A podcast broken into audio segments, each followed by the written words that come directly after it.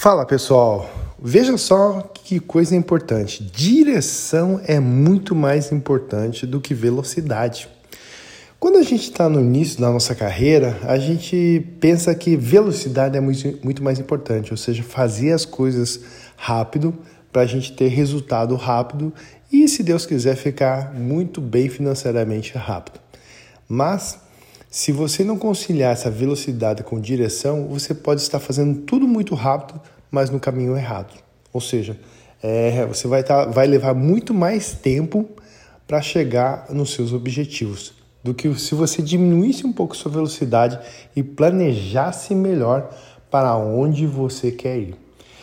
Resumindo tudo isso daí, é da seguinte forma: quem não tem planejamento, ou seja, metas e objetivos definidos, é, fica com ansiedade lá em cima porque quer acelerar um monte de processos, né, chegar rápido no resultado, só que provavelmente pode estar indo no caminho errado.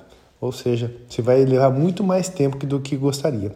Então, é, talvez é contra-intuitivo isso, mas é muito melhor você parar, pensar, planejar e colocar esse planejamento em execução em partes e começar a visualizar se aquilo está é, alinhado com aquilo que você quer ou não. Assim você vai ajustando e assim, fazendo esse processo todo, você vai chegar muito mais rápido nos seus objetivos, beleza?